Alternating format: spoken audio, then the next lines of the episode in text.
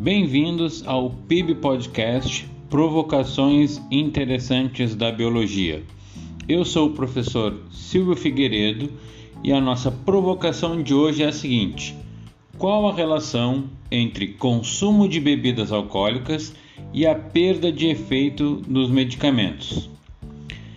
Muitos de vocês já devem ter feito essa pergunta em algum momento e talvez já saibam que uma substância interfere no funcionamento da outra. Mas quem realmente sabe qual é essa relação? Como ocorre essa combinação e essa perda de efeito dos medicamentos devido ao consumo de bebidas alcoólicas? E hoje nós vamos buscar essa resposta. É preciso deixar claro aqui que esse episódio ele não vem condenar quem consome bebidas alcoólicas, e sim apenas trazer um alerta para aqueles que consomem esse tipo de bebida de forma excessiva, conscientizando para um dos seus efeitos negativos. Para começar a nossa reflexão, é preciso deixar claro que tanto os medicamentos quanto o álcool presente nas bebidas eles são reconhecidos pelo organismo humano como substâncias estranhas. Logo, eles também são é, eliminados pelo organismo, eles precisam ser eliminados. E para isso, o corpo vai tomar uma série de providências, então vai ativar uma série de mecanismos que vão realizar essa eliminação. A dosagem de um medicamento a ser consumido por uma pessoa ela já é determinada considerando uma certa taxa da sua eliminação. Então é preciso que o médico, no momento em que for receitar uma determinada substância, como um analgésico, um antitérmico, seja ela qual for, ele precisa considerar uma taxa de eliminação dessa substância. Então, para que essa, essa substância precisa permanecer no corpo por um certo período, o médico vai calcular uma certa taxa em que essa substância é eliminada do corpo para que ela permaneça por mais tempo. Então, eu não posso tomar nenhuma quantidade maior do que, o está, do que o que está prescrito, nem uma quantidade menor. Um mesmo medicamento, se consumido por muito tempo, eventualmente ele necessita de uma regulação na sua dosagem porque o corpo se adapta a essa substância e aprende a neutralizá-la de, neutralizá de maneira mais eficaz. O mesmo vale também para os efeitos do álcool.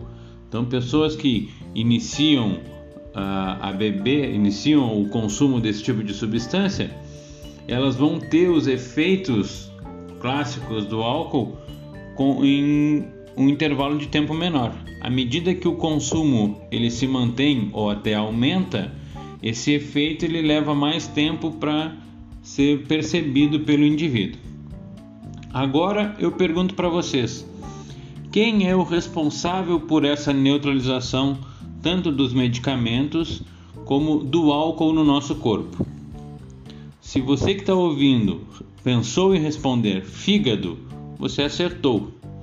É exatamente o fígado responsável por neutralizar essas substâncias, por processá-las e garantir a sua eliminação, também garantindo a, que essas substâncias não influenciem o nosso corpo de maneira, de maneira negativa. Mas hoje nós vamos aprofundar um pouquinho mais isso para entender como essa neutralização acontece. No fígado, nós temos como uma das principais células presentes nesse órgão uh, os chamados hepatócitos. Dentro dessa organela, o citoplasma dela apresenta uma série de organelas, mas dentre essas organelas, uma que é bastante desenvolvida é chamada de retículo endoplasmático liso. Então, Antes de se desesperar e voltar lá para as apostilas, para os livros de biologia, segue acompanhando o episódio que eu já vou te explicar para que serve essa organela especificamente. A função mais conhecida do retículo endoplasmático liso é a síntese dos lipídios. Lipídios esses que podem ser utilizados tanto na membrana plasmática das células, lipídios que podem servir como reserva energética para o organismo, dentre outras funções.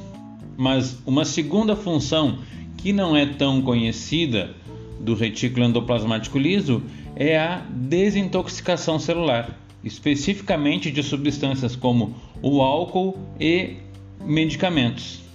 Então, nas células do fígado, conhecidas como hepatócitos, nós vamos ter essa organela bastante desenvolvida, o retículo endoplasmático liso. E aí, o órgão como um todo apresenta esse alto potencial de neutralizar substâncias que são estranhas ao nosso organismo.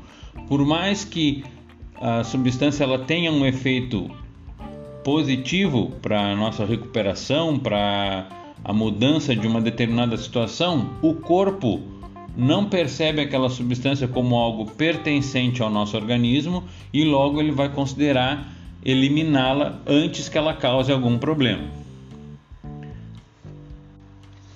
Quando eu falei anteriormente sobre a capacidade de neutralização que o fígado tem sobre essas substâncias, a nível celular, o que acontece é um desenvolvimento do retículo endoplasmático nas células do fígado. À medida que o corpo é exposto a uma quantidade maior de substâncias estranhas ou é exposto por longos períodos de tempo, com uma certa regularidade, o retículo endoplasmático liso dentro dos hepatócitos se desenvolve e é isso que vai garantir a eficiência na neutralização de substâncias estranhas no organismo. Agora, para tentar responder a nossa provocação inicial, é preciso que nós visualizemos a seguinte situação. Se a pessoa ingerir bebida alcoólica após ter sido medicada, essa combinação de substâncias estimula o fígado a intensificar a sua atividade de desintoxicação. E a medicação que deveria permanecer no corpo por um determinado período vai ter esse período reduzido. Então, se ela deveria ter a sua função, exercer a sua função e permanecer no corpo por uma ou duas horas, esse tempo vai ser reduzido e logo aquele efeito que eu desejo do medicamento vai ser reduzido da mesma forma. E assim chegamos na nossa resposta. Então, a relação entre o consumo de álcool e a redução do efeito dos medicamentos é o efeito que eles têm sobre o fígado, que acaba otimizando ou estimulando uma maior intensidade do processo de neutralização das substâncias estranhas. E aqui finalizamos mais um episódio e eu aproveito já para lembrar vocês de seguirem o nosso perfil lá no, no Instagram, que é o bioquiz.oficial. Lembrando que esse é um projeto em que nós postamos duas questões por semana sobre biologia, sobre temas diversos dentro da biologia.